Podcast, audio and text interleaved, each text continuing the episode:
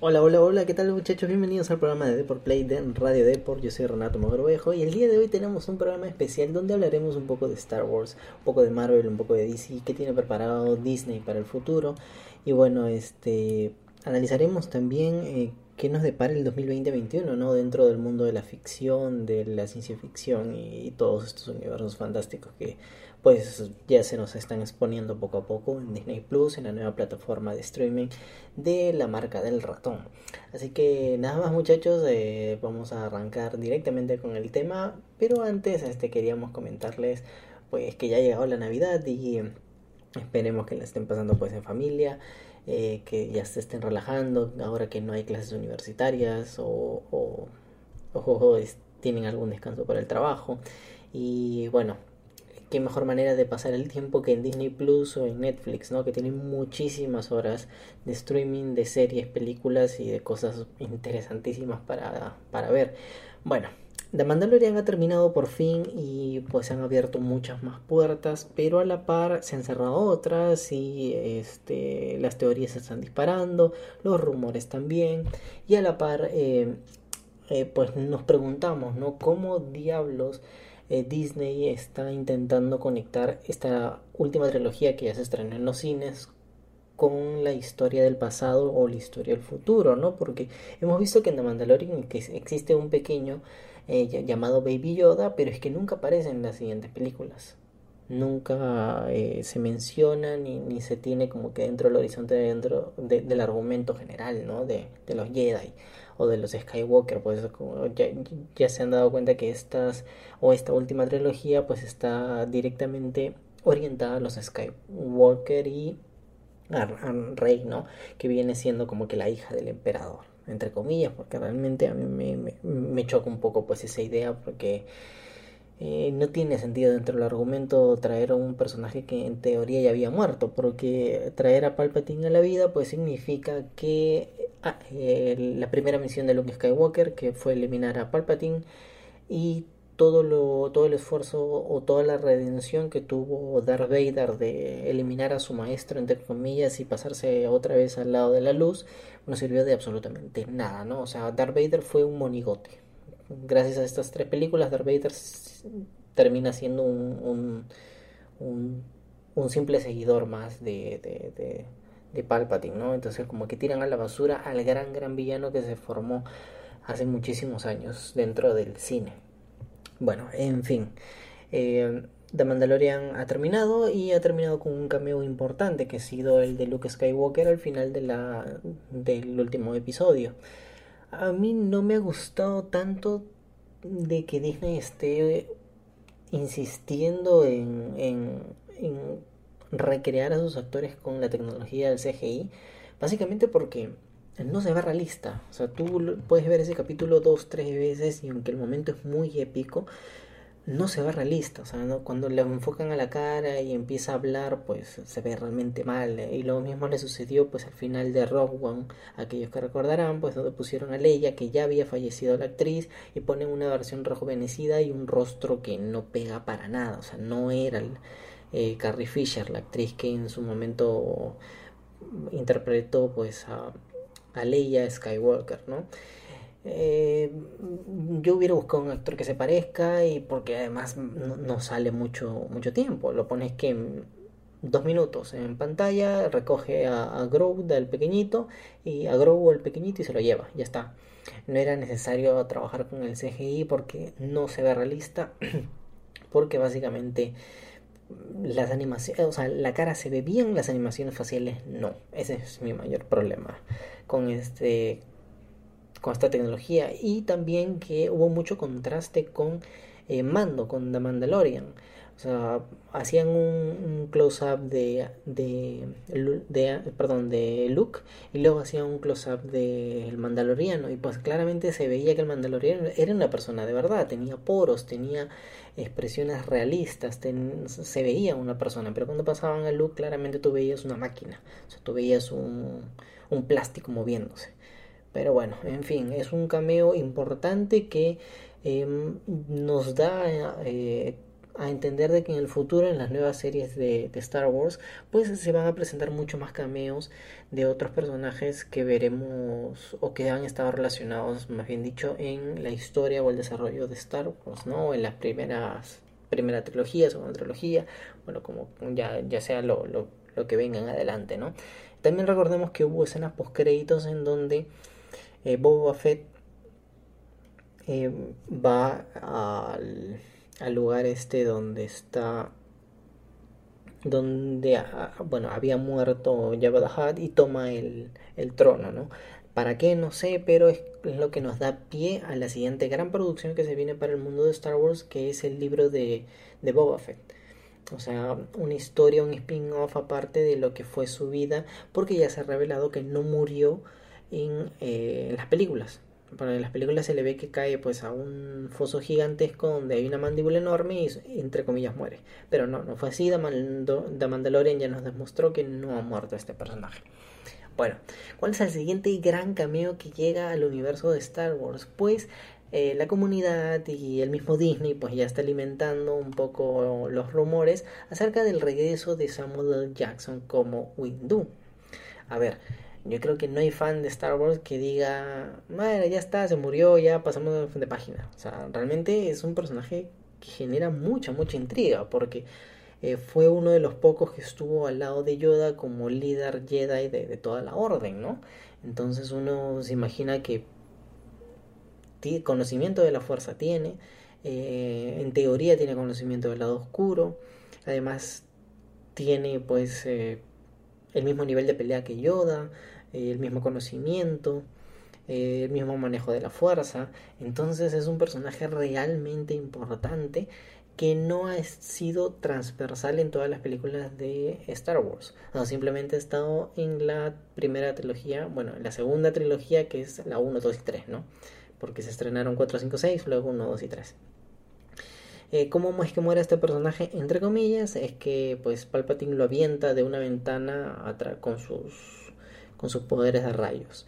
Y ahí supuestamente muere, entre comillas, porque luego ya en Guerras Clónicas este, y en las nuevas series hemos visto que Darth Maul, por ejemplo, no estaba muerto, ¿no? Y que fue reemplazada su parte de abajo y continuó viviendo una vida normal. Pues Samuel Jackson podría regresar como Windu, como el maestro Windu, pero para explicar o, acercarse a una historia un tanto diferente. ¿Y por qué llegan todas estas teorías, todos estos rumores?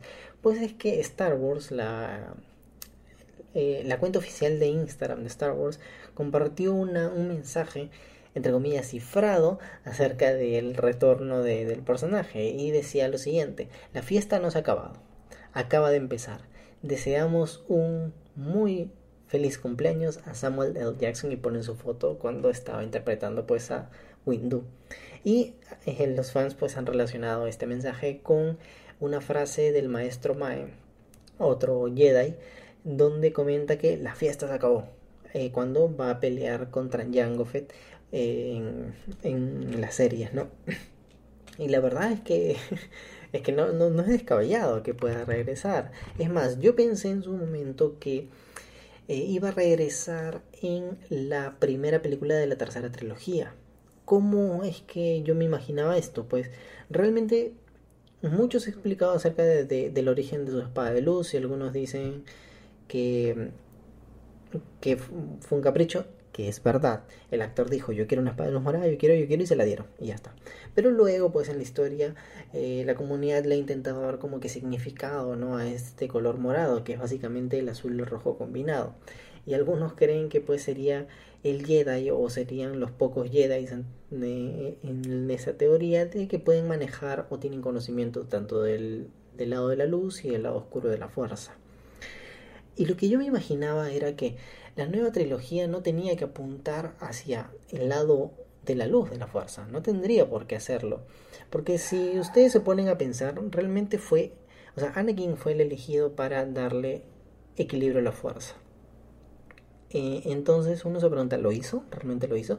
Y yo creo que sí, yo creo que sí lo hizo, porque quienes gobernaban prácticamente en, en las primeras tres películas. Pues los Jedi y, el Consejo, el Consejo Jedi y por supuesto toda la República, ¿no? Que era en, que era, eh, en teoría como que la, luz. Y quien le dio balance a la fuerza, o sea, quien mm, o sea, opacó esta tanta luz fue el lado oscuro encarnado por Palpatine y el elegido que fue Anakin. O sea, para mí sí fue el elegido. O sea, para mí sí cumplió su misión. O sea, Anakin cumplió la misión de darle eh, el equilibrio de la fuerza porque estaba muy inclinada hacia el lado de los Jedi.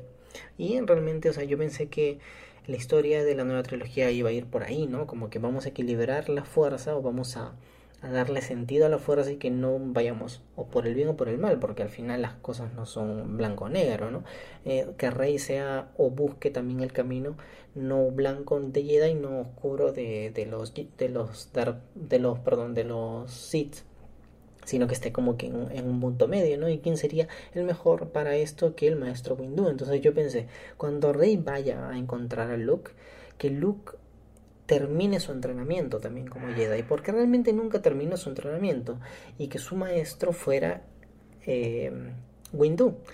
Y que por supuesto Windu ya no se muestre como un Jedi para sabio, sino que se muestre como un Sith, se muestre como una persona que conoce el lado oscuro de la fuerza y que sepa de que el camino que tomó Luke, el camino que tomó Anakin no son los correctos. O sea, no es ir hacia el sí o hacia el no. Podemos estar en un punto medio para manejar los dos lados de la fuerza.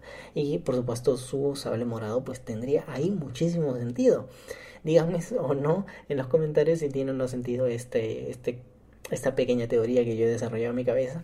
Y yo me imaginaba pues que Rey cuando llegaba a esa isla donde estaba Luke se encontraba con ellos dos y que Luke esté terminando su, eh, su entrenamiento Jedi entre comillas para eh, encontrar el balance de la fuerza y lo mismo sea o suceda con Rey, que Rey no se entrene como una Jedi, se entrene o entrene su fuerza en los dos ámbitos, ¿no?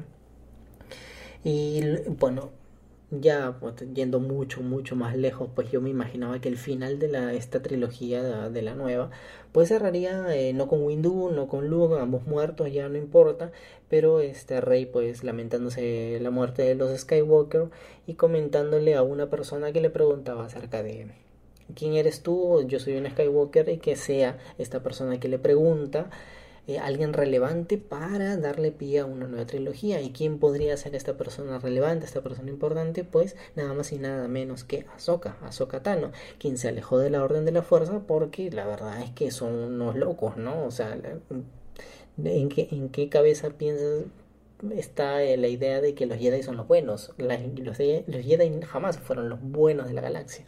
Como los Sith tampoco fueron los malos, ¿no? Porque los Jedi, pues, secuestraban niños para convertirlos en, en, en Jedi, entre comillas, y los alejaban de sus padres, ¿no? O sea, ni, ni uno ni lo otro. Entonces, Ahsoka pues se encuentra en esta dicotomía eh, y ya no está ni un, ni un lado ni el otro, sino está en la mitad. Y que sea Ahsoka pues la última maestra o la maestra que termine formando a Rey dentro de una nueva orden eh, que combina pues tanto la luz como la oscuridad para poder, o sea, entender a cabalidad la fuerza, ¿no? Eh, pues yo creo que sí, que sí se merece Samuel Jackson regresar a este universo. Se merece inclusive una serie entera. Una serie entera o quizás eh, buscar a un actor que se le parezca que esté mucho más joven y narrar yo que sé los orígenes de, del maestro Windu, ¿no? O una serie animada, ¿por qué no? La verdad es que ha sido un personaje que dentro de las guerras clónicas, dentro de la serie, lo, hemos visto pelear, lo hemos visto utilizar las fuerzas, sus estrategias de combate, pero siempre nos quedó esa, esa duda, ese, ese, ese, esa idea de que debimos verlo mucho más ¿no? dentro de las películas. Y si recordamos, pues también sucede lo mismo con con Gribus, por ejemplo, ¿no? En Gribus ya se nos muestra como que súper decrépito, ya muriendo, ya este, siendo un líder importante dentro del dentro de los separatistas, pero jamás lo vemos pelear como tal dentro de las películas, me recalco. Lo que pasa es que en las series, en los spin-off, en los cómics, pues sí se le ve pues un, un luchador pues maestro, ¿no? De, la, de las espadas de luz y que siempre, siempre sirvió a los separatistas, ¿no? Y a, las, los ideales de Palpatine y el Conde Doku para, pues, tirarse abajo la democracia. Y bueno, nada más muchachos, ¿qué piensan acerca de esta teoría? Yo ya les dije, yo estoy dispuesto a que traigan de regreso a Samuel L. Jackson para eh, que reinterprete a su personaje de Windu, quizás un Windu un poco más anciano. Recordamos que el actor tiene más de 70 años, así que yo no sé eh, si continuará o no dentro del universo de Star Wars. Lo que sí es que sí participará en, las producciones de Marvel Studios, porque ya se ha confirmado que él va a tener una serie junto a Shield, donde se van a explicar pues nuevos detalles y quizás le dé pie a, a Secret Wars, que es pues en teoría la nueva saga que se viene para los Vengadores, donde según los cómics son los eh, Skrulls que se infiltran dentro del dentro de la Tierra y toman el papel de, personajes importantes como los mismos Vengadores, ¿no? Y bueno, nada más.